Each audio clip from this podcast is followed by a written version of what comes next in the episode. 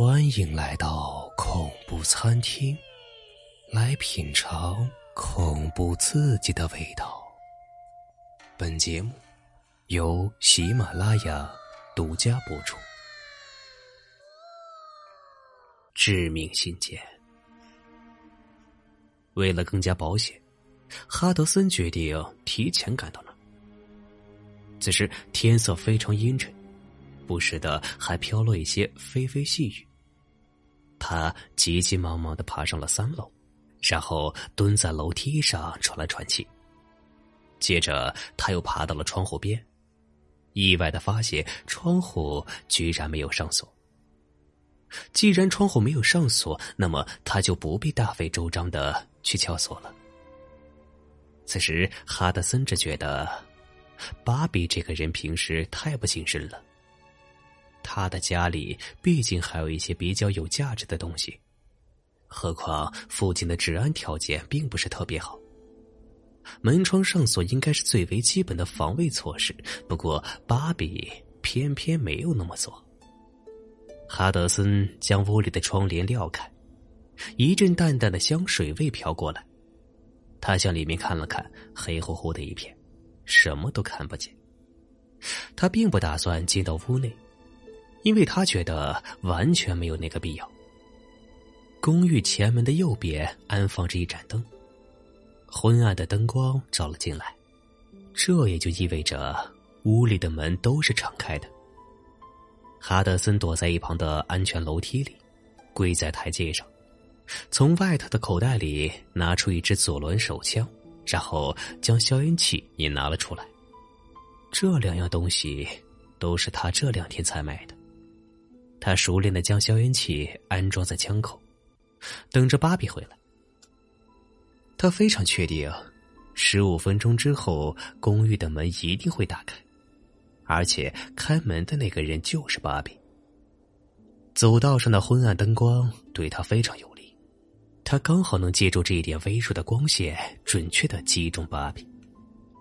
天色渐渐的暗了下来，雨一直在淅淅沥沥的下着。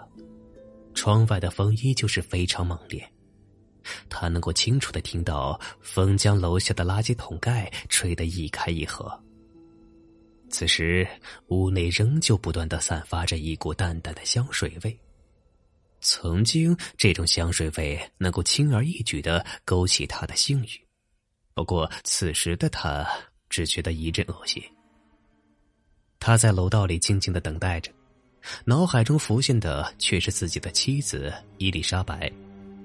他今天所做的一切，也都是为了他亲爱的伊丽莎白。此时的他内心充满忏悔。伊丽莎白是他生命中的唯一，可是他却跟一个叫做芭比的女人厮混。芭比很年轻，年纪只有他的一半大。她是一个性感的金发女郎。有着一双水灵灵的大眼睛和高耸的胸脯，一直以来，他都是靠傍大款过日子的。哈德森内心非常清楚，芭比之前跟过很多男人，他绝对不是第一个。可是他非常确定，他一定是芭比身边的最后一个男人。几天之前，哈德森曾经向他提出，想要结束这种同居的关系。没想到芭比居然敢威胁他，这个女人的胆子简直太大了。想到这里，哈德森内心就非常生气，握着手枪的手连连发抖。当时的情形清晰的浮现在他的眼前。芭比撅起了那鲜红而性感的嘴唇，嘴角浮起一丝幼稚的微笑。他眨了眨眼睛，冷冷的对哈德森说：“亲爱的。”我希望你能够留在我的身边，否则我会和你的老婆见面的。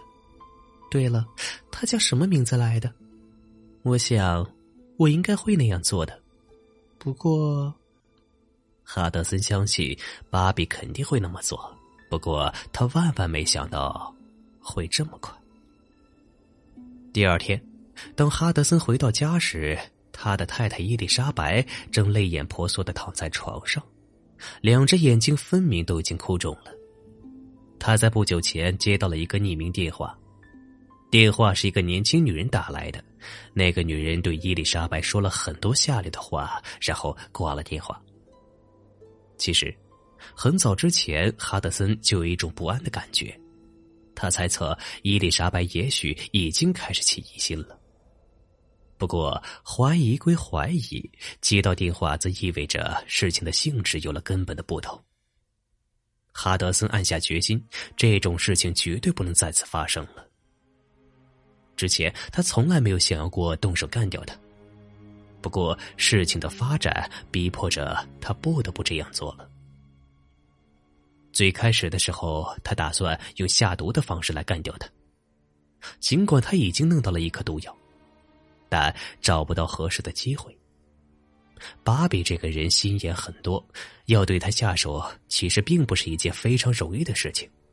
于是他又想了其他的方式，但都不是特别理想。直到有一天，他意外的看到一则新闻报道：最近一段时间，城东接连发生了妇女被枪杀的案件，而且凶手习惯性的将那些深夜里没有拉下窗帘的女性作为枪杀的目标。而且非常凑巧的是，芭比居住的地方距离这几起枪杀案的现场非常的近。哈德森顿时觉得这个主意不错，于是他开始策划自己该怎么做这件事情。他翻了翻报纸，发现之后接连几天都是阴雨天气，接下来就是等待机会了。今天不仅下雨，而且刮起了大风，天色早早的就暗了下来。由于天气恶劣，街上没什么人，哈德森很快就意识到这是一个动手的好机会。虽然等候的过程非常煎熬，但一想到麻烦事情也许就彻底结束了，他就振作了起来。他不停的低声默念着：“亲爱的伊丽莎白，我知道自己错了，请相信我，你就是我生命的唯一啊。”他甚至在想，也许几天之后，他就能带着伊丽莎白去远方旅行，也算作是两人的第二次蜜月之旅了。就在这个时候，黑暗中闪过了一道黄色的亮光，公寓的前门被打开了，这让他有些意外，因为芭比居然提前回来了。按照以往，他总会在市区的餐厅吃过晚饭之后才回来，一般都是八点左右到家。不过他很快就定了定神，觉得这样可以减少几分钟的煎熬。他眯起一只眼睛。用另外一只眼睛瞄准了手枪的准心。门口那一点昏暗的灯光下，有个女人正站在那儿。她此时穿着雨衣，站在门口显得非常忧郁。他伸出一只手，似乎在摸索着门口的电灯开关。哈德森起初有些犹豫，但看到他即将开灯，于是立即朝他开了一枪。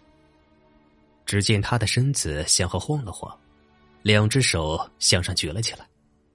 他并没有停下，朝着黑色的人影又连着开了几枪。此时，他发现那个黑色的人影渐渐的向前倒了下去，再也没有起来。哈德森为了保险起见，再次瞄准了尸体，最后补了两枪。其实他知道完全没有那个必要。作为一名优秀的射击者，他对自己的枪法非常自信。开完第一枪的时候，他就确信自己的任务已经完成了。随后，他开车回到自己家里。这时候雨渐渐的小了，他看了看表，八点三十分。随后，他坐在车里向车库里望了望，发现太太的车并没有停在里面。也许他开车出去买东西去了，他这么想着。他一直坐在车里，回忆着刚才的行动。在回来的路上，他将那支枪拆分成了逐个零件，然后扔进了河中。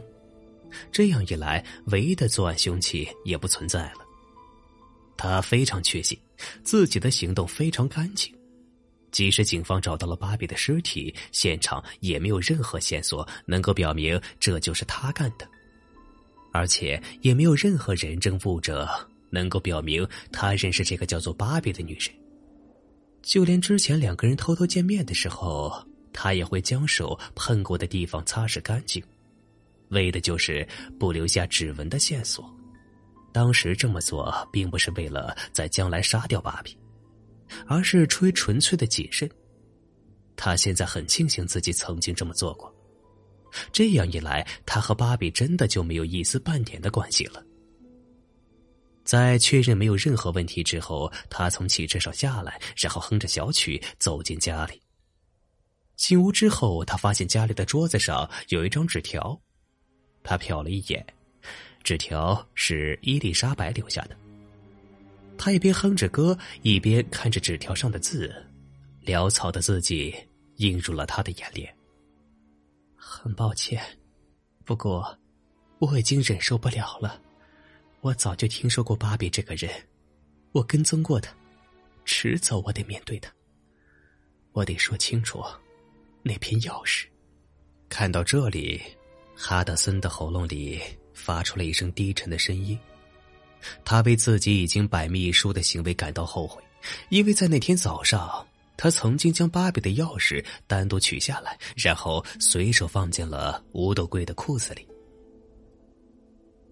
那片钥匙，我打算去找他，如果他不在，我就在公寓里等他，我必须要和他做个了断。我很爱你，亲爱的哈德森。我无法将你拱手让给别人，我做不到。纸条突然滑落在地上，哈德森顿时木在那里一动不动。不，他起初低声的声音一下，随后发疯似的大叫：“不，不会的，不可能！”他的心中此时极度慌乱，他开始回想开枪时的眼前一幕。那个人是不是比芭比要高一点呢？好像还要瘦一点。怪不得当时开枪的时候，他的心中总觉得有些不对呀。当时的那种模糊印象，现在又重新浮现在他的眼前了。在极度不安的状态下，这个模糊的印象被无限放大，他顿时觉得呼吸困难，甚至有一种休克的感觉。他此时惊恐万分，并且不知所措。他一定是错杀人了，一定是，那个人就是自己的太太，是伊丽莎白。